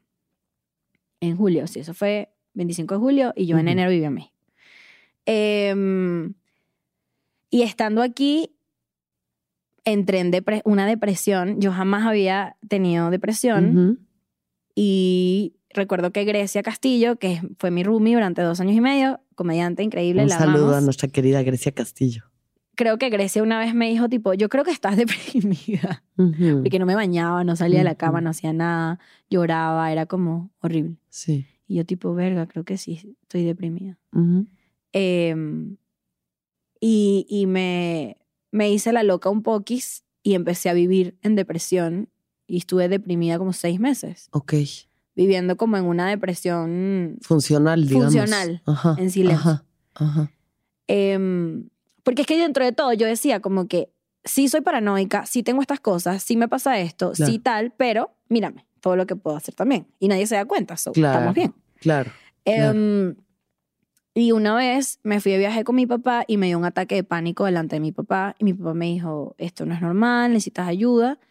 Y llegando de ese viaje empecé ahí, un año y medio después, terapia con un psicólogo. Ya.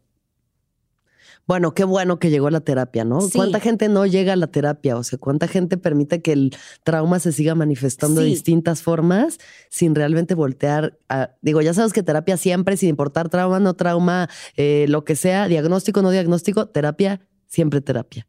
Pero bendito Dios que sí llegaste. Sí, sí, Sí. no. Y lo agradezco tanto porque me, o sea, nada como un diagnóstico, de verdad. O sea, así se los digo, así como que, verga, el diagnóstico te da una, una validación Sí. de que no te estás volviendo loco. Sí, Y que si es así no pasa nada. claro. Todo bien, ¿sabes? Te pasaron unas cosas. Y, Te pasaron unas cosas. y va a haber unas consecuencias. Sí, tranquila. Y yo creo que iba por ahí este pedo de, de, de tener por fin un diagnóstico y decir, ¡uh! tengo, tengo algo que me respalda. Ya me puedo acostar a gusto, no Ay, bañarme sí. tres días. Ay, sí. Ay, qué paz. Sí, o sea, sigue la depresión, pero ya Qué sabes paz. qué es, ya sabes cómo está. No, y ya sabes, y ya sabes que si te da un ataque de pánico, ¿cómo vas a reaccionar? ¿A quién vas a llamar? Sí. ¿Sabes? Como Sí. Pedir ayuda también, ¿no? Yo Ujú. recuerdo que en esa época me avergonzaba tanto decir lo que me estaba pasando, porque yo Ujú. decía, no puede ser que haya pasado un año desde que esto pasó y a mí me obtenga de esta manera. Claro. no, yo no puedo, yo no puedo ser una persona traumatizada por la vida, Sí, ¿no? de que mírame. no me define, no me define. No me define, Ujú, ujú, no me define. Así yo decía. Yo recuerdo que hablaba con alguien y en algún momento me dijo, lo vas a superar, cada día te va a doler menos. Y yo como, ok. Y yo me quedé con cada día te va a doler menos. Y yo sí sentía que cada día me dolía menos, pero había cosas que me estaban pasando que, verga. Que triggereaba. y hasta, claro. la, hasta la terapia fue que, pum, empezaron a, a bajar. Sí. So, siempre, siempre, siempre, siempre terapia. Siempre terapia, siempre. Oh, por favor, ya. Y es Basta. privilegiado decirlo, pero también es importante que sepas, porque esto fue después que yo lo entendí, que hay miles de organizaciones, estudiantes de, por ejemplo, en, en las facultades de psicología, Claro. hay estudiantes de psicología que si bien no son psicólogos certificados, pues todavía porque no se han graduado, tienen herramientas para escucharte, tienen Claro. herramientas para guiarte. O sea, estas son cosas que yo aprendí después, porque Ujú. el estigma de la terapia todavía es tal que la gente no sabe que sí puede estar a su alcance. Claro, sí, que es de que no, eso es para la gente rica, necesitas dinero. Sí. pero, pero también eso, Pero hay gente haciendo opciones. prácticas, hay, hay asociaciones que ofrecen terapia gratis, o sea, Claro. sí hay, hay opciones. Sobre hay todo opciones. para, para, per- para mujeres y, y víctimas de violencia Exacto. eh, doméstica, violencia de género, Intentos de feminicidio. O sea, hay demasiadas formas de tener ayuda. Hay que buscarlas. Es una hueva, sí. sí. No te voy a mentir, pero existen. Hay, de hecho, ahí en Instagram pueden buscar a Cruces Rosas y es una asociación que ayuda a mujeres que han sido víctimas de violencia. Entonces, si quieren acercarse a eso, búsquenos en Instagram y, y hay muchas fuentes más. Ay, bebé, bendito Dios, qué bueno, qué Aquí bueno estamos. que sí, aquí estamos. Y entonces, bueno, ya llegas a México, pasas por este proceso, empiezas la terapia, empiezas también el stand-up. Yo así es como te conocí. Así nos conocí. Ya viviendo aquí en la ciudad con Grecia, llega esta niña preciosa a mi casa y como a hacer comedia y la veo y se empieza a subir y como de que sí, ahí va, ahí va, pero realmente la forma en la que Poli ha crecido ha sido algo hermoso y apantallante. gracias. Y, y eres tan chistosa y tan Ay, inteligente y tan... Llorando por segunda vez. Es que de verdad, o sea, por favor, si pueden ver a Poli, vayan a verla ahorita. Es, va a empezar gira, entonces... Con Grecia también. con Grecia y con Javier. Ibarreche. van a empezar gira, entonces, bueno, ahí en sus redes la encontrarán para que vean todo lo que hace, pero cuéntame cuál ha sido tu viaje dentro del stand-up aquí en, en la Ciudad de México. Bueno, la Ciudad de México, primero, que yo creo que para el que quiere hacer arte es una ciudad maravillosa. Eso de entrada, ¿no? Como esa fue una de las principales razones por las que yo me vine. Mm. Porque yo dije, aquí vamos a poder hacer algo, ¿no? No sabemos qué. Y de hecho, cuando yo vine, fue porque yo toda mi vida hice, bueno, desde los 15 hice teatro. Y yo dije como, bueno, es mi momento de cero impro, cero stand-up, Sí. eh, cero eh, locución. Voy a ser actriz. Voy a ser actriz y a esto me voy a dedicar. Sí. Ay, tan fácil que es ser actriz. cuas. Pero ahí te voy con el emoji del, del payasito aquí. Em, para ser actriz en México tienes que tener acento neutro Claro. y tienes que hablar como si vivieras en las lumas. Porque además el acento neutro que te dicen no es neutro. Sí, No, lo que es eso- fresa, Claro, que es fresa. otra cosa. fresa, fresa. Em, y tienes que neutralizar tu acento y eso cuesta dinero, hacer el curso y sin eso no te consiguen tal y te tienen, que conseguirte una agencia y para tener una agencia necesitas unos papeles, o sea, era todo, ¿no? Y en ese momento yo decía como que, bueno, pero yo necesito hacer algo ya. Sí. Y estaba yo recién llegada y alguien me refirió al taller de Mi Ramírez eh, como para comediantes. Y yo dije como, coño, yo ahorita no estoy haciendo stand-up. De hecho, creo que soy pésima haciendo stand-up. En ese momento me sentía que yo era patética haciendo stand-up. Y lo era, de hecho. O sea, yo Bueno, lo solo eras correcto. En principiante, lo solo eras correcto. principiante. Exacto. Y, mm, coño, conocí a Mir, conocí a Grecia, como que se me prendió el bichito. Además, me encantó que en Venezuela no pasa que había muchas mujeres comediantes. Ujú. Y yo como que, ¿qué es esto? Qué cool. Ahí no- nos empezamos a conocer tú y yo en los. Opens. Y además, yo había visto tu especial en Netflix y como tenerte, o sea, verte ahí fue como que loco esta ciudad donde yo vi a esta caraja en Netflix hace dos meses en mi casa en Venezuela y ahorita la tengo aquí enfrente. Ella está haciendo, ¿sabes? Como Todos los sueños se cumplen. Ahora estamos amigas. Sí. No, pero en verdad sí me pareció eso muy em, como surreal. Ujú.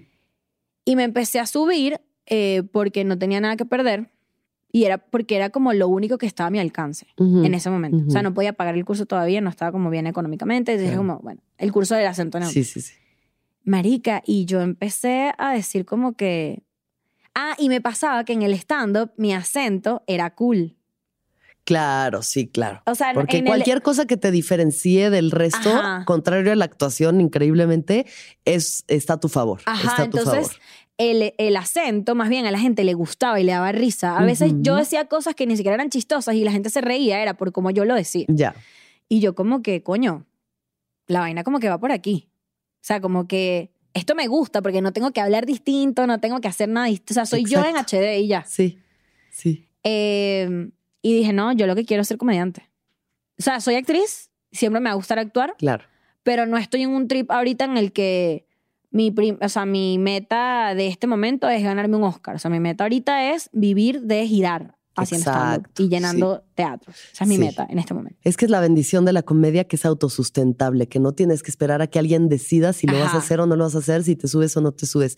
Tú trabajas y le das el tiempo y la disciplina y la carrera te lo regresa. o sea, Así eso es. es. lo hermoso de la comedia. Y eso, y eso lo descubrí gracias a México, porque Ujú. yo jamás en la vida me hubiese imaginado que yo quería ser estandopera. Jamás. Claro. Y no Sí. me sentía buena estandopera. Sí. Y, y eso también fue súper bello de este trip, que es que loco cuando le metes tanta cabeza a algo que se va haciendo realidad porque lo trabajas. Yo jamás había vivido eso. La disciplina, una vez más. Y el stand-up es de, o sea, si tú crees que tú eres mal comediante, yo era pésimo comediante, en efecto. Sí, era bastante 2-3, ¿eh? Era- Pero porque era muy inexperta. O sea, yo la, cuando la vi las primeras veces Ajá. era como de, sí hay algo, Y tú me pero le falta mucho. Y tú me o sea. hacías notas y me hacías notas Claro. valiosas. Me decía, la observación está buena, pero Sí. no está bien Pero luego yo le ejecutado". decía eso y me subía y también me iba medio mal porque el cancán era un mal lugar para hacer Sí, pésimo. Pero bueno, sí, sí, claro. O sea, era esa cosa de que sí, ahí está, ahí está el potencial, pero hay que Claro. trabajarle y trabajarle mucho. Y, de- y dejar a un lado como el peo de que no es que yo, yo sé hacer esto y, y- y yo soy buena y yo tengo un estatus. que yo lo hago así, Y yo lo hago así, ¿no, Marico? Si alguien te da notas, agárralas. Si alguien te, te dice tal, si, si puedes mejorarlo, hazlo. Porque la verdad es que uno siempre cree que esta es la mejor versión de lo que puedes llegar a ser y Claro. resulta que no.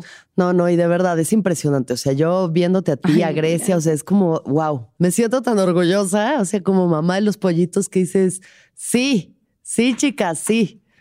O sea, si uno le entrega y de verdad ver cómo se va puliendo ese diamante en bruto y verlas brillar, ay, me encanta. Gracias. Me encanta. Además, todas las oportunidades que nos has dado, todos los shows que hemos no, pues abierto. mami, es que no hay más que hacer. O sea, es así como que, que you pay it forward. Y es lo que tú también has hecho ahora, que tú hiciste, organizaste un Open, que es un espacio seguro, un espacio LGBT y para mujeres, Así es. ¿no? Eh, cuéntame un poco de, de ese proyecto. Bueno, eh, hace, ¿qué? Noviembre, creo que hubo una oleada de mitos y mm, mucha denuncia, Mucha mucho denuncia video, mucha foto, mucha, en el mucho mundo de la unfollow, comedia, sí. mucho unfollow Sí. en el mundo de la comedia. Y no recuerdo quién me dijo, pues yo no voy a ir más a no sé dónde a probar chistes. Y alguien más me dijo, yo tampoco, porque ahí nos joden a las mujeres. Y yo la verdad es que estoy en un momento en mi vida en el que me estoy cuestionando mucho mi feminismo. No que no lo soy, soy feminista, sí soy, pero también estoy viendo como que, no lo digo delante de hombres, yo delante de hombres, así de que no tenemos ninguna falla, somos Sí. perfectas. Sí, sí, Este es un movimiento organizado, Perfectamente organizado, congruente, congruente, coherente. y todas nos llevamos bien y todas nos amamos y todas nos respetamos. ¿Ok? Ok. Pero no, la verdad No es es que verdad. por detrás eh, yo decía, coño, yo no puedo dejar de ir a Opens. Porque Claro. no puedo, o sea, no, estoy, no me puedo dar el lujo ahorita de dejar de ir a Opens porque necesito Sí. ir a probar mis chistes porque cuando dé show necesito que sean increíbles. Claro. Sí, bueno, porque había como toda esta facción dentro del, de los, los mitos que estaban pasando de mujeres y de la comunidad LGBT diciendo, no vamos a ir a los opens donde van abusadores, yo no me voy a subir en el mismo escenario donde va. ¿no? Fulano o sutano, lo que sea. Y muy y como válido. dice Poli, sí, claro, muy válido, pero también no te puedes estar dando el lujo de no ir a subirte a los espacios que hay, porque es la única forma de mejorar. O sea, en mi caso era como, coño, yo necesito subirme a probar chistes. O sea, lo, Exacto. es de vida o muerte porque es lo que, o sea, yo tengo un show el sábado, o sea, mi regla, Paula Díaz, yo, Poli, mi regla es, si yo tengo show el sábado, yo necesito subirme al menos un día antes para soltar el cuerpo Claro. y la cabeza. Claro. Me grabo y es lo que estudio para lo que voy a decir el Claro. sábado. Ese es mi sistema, te lo Ujú. regalo. Si eres comediante, yo es lo que a mí me ha funcionado porque, porque necesito que me pase por el cuerpo lo que voy a hacer. Yo dije, coño, no puedo no ir a Opens. Y si puedo ir a dos a la semana, yo mejor. Y si valgo verga, todavía mejor. Porque De una, antes del show. Mejor antes del show. yo soy fan de Valer Verga antes del show. Fan de la bebé, pero pre-show. Y, güey, yo dije no, o sea, pero también entendía que no me puedo subir a jalarle bolas a un huevón que es un acosador. Sí. Jalar bola, ergo, chupar medias. Sí. Em, y casualmente había ido yo a, a- a ver un forito, el foro 37, Ujú. a ver para algo. Creo que una función que le hice a Miri, a Palini, a Paline, el, de, de un show que tienen es. Divas y Fritas, que está brutal. Y dije, coño, pero este foro está increíble. Hagamos un open aquí. Y, y empecé a escribirle a las, a las amigas, a las evas. Hola, mira, quiero hacer este open. Jala, sí, jalo. Y a los gays. Ay, sí, jalo. Y armamos unos lineups de mujeres gays y disidencias. Eh, y chama, o sea, desde septiembre que lo hicimos hasta hoy, la vaina se llena, la gente va, las comediantes tienen un espacio cool, las que están Claro. empezando se sienten abrazadas porque además no es el pedo del heckler, de la licuadora, del borracho, del señor que no te quiere ver porque se quiere comer sus alitas con Sí, ranch y tú estás ahí sí. diciendo y que la menstruación, Sí, sí, Entonces, sí, sí, sí. este, y nada, y fue increíble y ahí andamos. Está buenísimo eso. Porque sí son necesarios. O sea, digo, a mí me tocó venir y rifar desde el principio con los que tocaba, pero sí es muy fuerte la experiencia. O sea, no deja de serlo que llegas a un lugar que está en su mayoría lleno de hombres, de hombres heterosexuales. De pronto se empiezan a poner pedos y la cosa se pone intensa y trabajamos de noche. O sea, a veces la gente no se da cuenta de todo lo que conlleva ser una comediante Sí, todos los riesgos, todos los, todo el tiempo, cada vez que agarras el Uber, cada vez que tienes que llegar a un show, cada vez que llegan los fans al final, o sea, todo conlleva a ponerse en posiciones muy vulnerables, que pues una va y se rifa porque ama la comedia y porque confía en sí y porque misma, lo quieres ¿no? hacer, porque es un sueño, pero y hay otro factor que, que la gente no sabe los opens donde hay harto vato, Harto vato. que ellos te quieren todo el tiempo decir cómo hacer lo que tú haces. Y a mí eso me caga. O sea, a mí me caga que venga, después que me venga un tipo a decirme cómo yo tuve que haber hecho mi trabajo. Claro, sí, sí, sí. yo sí, pude haber sí. tenido una mala noche y eso a ti no te da derecho de que tú me vengas a decir a mí cómo yo tengo que decir mis chistes. Totalmente. No te pedí opinión. Exacto. Y a las mujeres les está, o sea, habíamos hablado mucho, sobre todo las nuevas, que siempre llega un vato y que te quiere tallerear, te quiere tal, te quiere decir. Y muchas Y- de esas veces te quiere coger. Y también te quiere coger. Pero eso también hace que tú sientas que tu chamba no, o sea, no te sientes al 100. Entonces, una de las cosas que yo quería que tuviésemos en el Open Mic Chido era un espacio para hacer y cagarle y que tomaras tus propias decisiones sin que venga un verga a decirte cómo tú tienes que hacer las cosas. Totalmente. Y si algún amigui se siente con la confianza de decirle a otro, oye, ¿te puedo hacer una nota? Claro, por supuesto, venga. Exacto. Pero Sí. queríamos hacer un espacio donde pudiésemos ser también libres, o sea, además de estar seguras, ser libres creativamente. Total. Sí. Eh, que, y, y luego de hacer el callo, de, de ese callo de subirme, ta, ta, ta, y tener unos, un- unos cinco minutos chéveres, bueno, ahí sí ya subirte al Open Malandro, donde están. los, los todos los señores. demás. Los señores Ajá. opinando. Y bueno, lo pueden seguir en arroba OpenChido, y ahí siempre estamos subiendo eh, las convocatorias. Eso es, eso es Polidías. Bueno, bebé, vamos a ir cerrando esta conversa. Cuéntame cómo estás ahorita, cómo te sientes, qué está pasando en tu vida, qué tal. Em, estoy bien. Sí. Estoy bien, estoy, estoy, estoy en un proceso, estoy, estoy creo que empezando una nueva etapa de mi vida y me estoy acostumbrando a muchas cosas nuevas. Entonces estoy ahí, estoy como, me siento bien, pero también siento que me estoy como adaptando a, a las cosas. Y, y eso me emociona, por un lado, pero a veces me da mucha ansiedad también. Pero estoy bien, me siento bien, me siento que estoy donde tengo que estar. ¿Crees que tu camino va avanzando hacia donde quieres? ¿Quisieras que fuera más rápido? ¿Dónde estás? Fíjate que no sé, No. no sé, no sé qué, cómo quisiera Sí. esto. Lo que hablamos el otro día cuando estábamos eh, yendo para Querétaro de luego estos fenómenos de personas que explotan y no estaban listas para, para explotar Claro. y colapsan y no tienen las herramientas. Yo quisiera que no me pasara eso. O sea, yo quisiera que si a mí me ponen una oportunidad enfrente así gigante, yo ya esté Preparadísima. Lista para matar. Total. Que me pase la Rosalía. Yo te veo lista para matar. Sí. Yo ya te veo lista para matar. Gracias. Te Lo quiero hacer un aprecio. pequeño ejercicio, que no es que haga yo esto en el viaje, pero te lo quiero hacer a ti. Por favor. Piensa en dentro de tres años. Tres años. Un momento de tu vida, dentro de tres años. Así un sueño que tengas. Ok. ¿Qué momento es? ¿Qué imaginas? ¿Dónde estás? ¿Qué estás haciendo? Pero está Lokis. Estamos Está listas. Perfecto. O sea, vete así a lo más wild. Estamos listas para Váyase la locura. wild, wild. Coño, estoy saliendo de mi casa en Los Ángeles Sí, yendo a dar show. sí. Así un show maldito. Show maldito. En- Headliner. Tuyo. Claro, en Los Ángeles. Sold out. Tú. Sí, yo. Sí, Pero bebé. de mi casa, así de que, bye, baby. Cerrando así.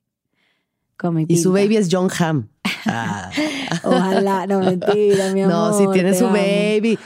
Oreste es Tengo mi divino. baby que es un divino y lo amamos. Sí, Este, eso es súper real y es súper factible y Amén, Dios, ojalá. sí, bebé, yo creo que sí. Además, lo que digo, los venezolanos tienen el pro de que están en todas partes del mundo. O sea, digo, no que diga que solo puedes hacer comedia para venezolanos, pero aprovechando que están en todo el mundo, de verdad que yo lo, lo que he visto en otros comediantes te lo auguro a ti totalmente, amor. Gracias. Sí, el, el 100%. público venezolano es divino y ha sido una bendición. Claro. A mí, a mí eh, creo que esa es una de mis, de mis cosas que ahorita me preguntabas, ¿cómo estás? Eh, ahorita estoy en un momento en el que quisiera que el público venezolano volteara a verme más. Exacto. Vol- quisiera Sí. que me viera más. Sí. Y que viera que además me pasa que yo estoy muy orgullosa de ser venezolana y, y de, y de no perderlo. O sea, de- Ujú. obviamente ya tengo mis palabras que son de aquí, porque coño, tengo tres años aquí, ¿sabes? Claro.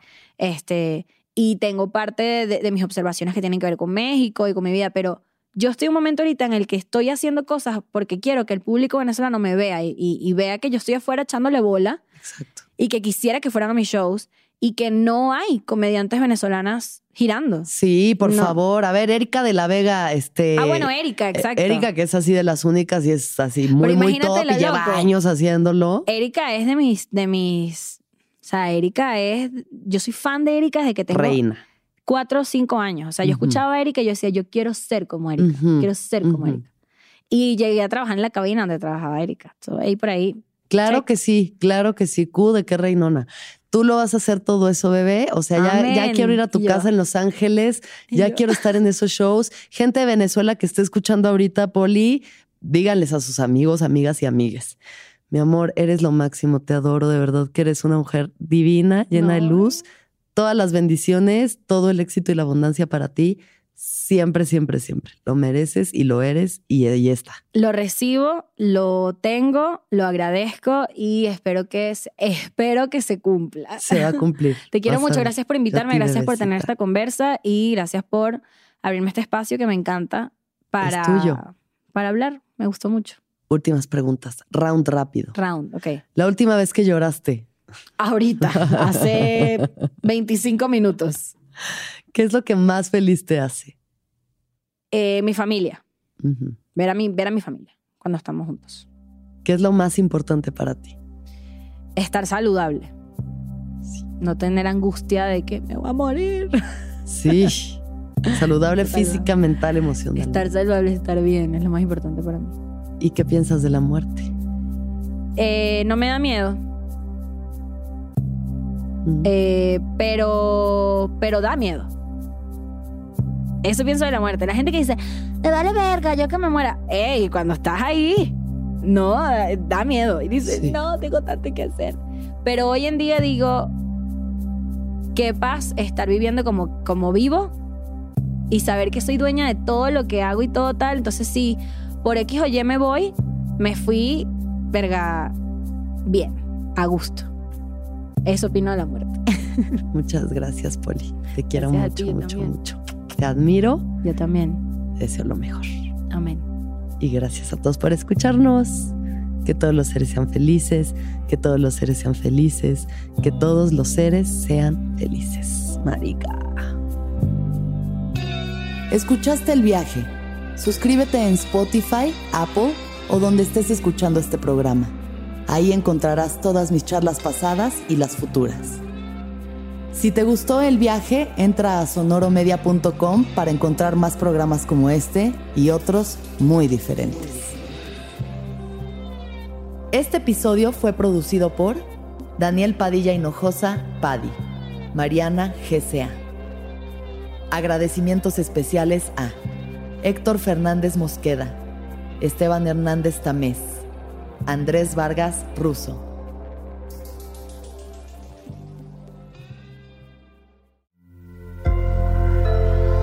Sonoro.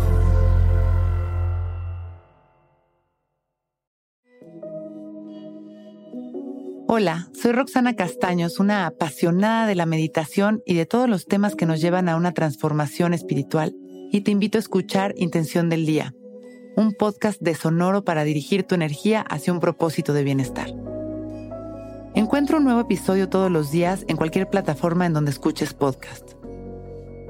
Intención del Día es una producción de Sonoro. ¿Estás listo para convertir tus mejores ideas en un negocio en línea exitoso? Te presentamos Shopify. Tal vez no lo sabías, pero nuestro podcast More Than Mamis es un negocio y lo empezamos por supuesto para desahogarnos y hablar sobre la maternidad, no para convertirnos en expertas de ventas y del e-commerce. Así que sí, necesitábamos ayuda para vender nuestro merch y poner en marcha nuestra tienda. ¿Y cómo suena con Shopify?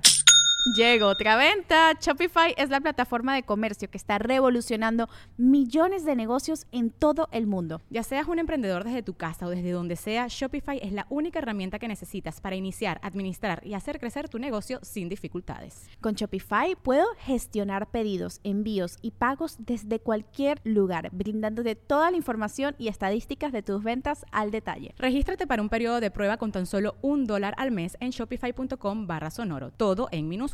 Ve a shopify.com barra sonoro para llevar tu negocio al siguiente nivel. Shopify.com barra sonoro. With Lucky Land slots, you can get lucky just about anywhere. Dearly beloved, we are gathered here today to. Has anyone seen the bride and groom? Sorry, sorry, we're here. We were getting lucky in the limo and we lost track of time. No, Lucky Land Casino, with cash prizes that add up quicker than a guest registry. In that case, I pronounce you lucky. Play for free at LuckyLandSlots.com. Daily bonuses are waiting. No purchase necessary. Void where prohibited by law. 18 plus. Terms and conditions apply. See website for details.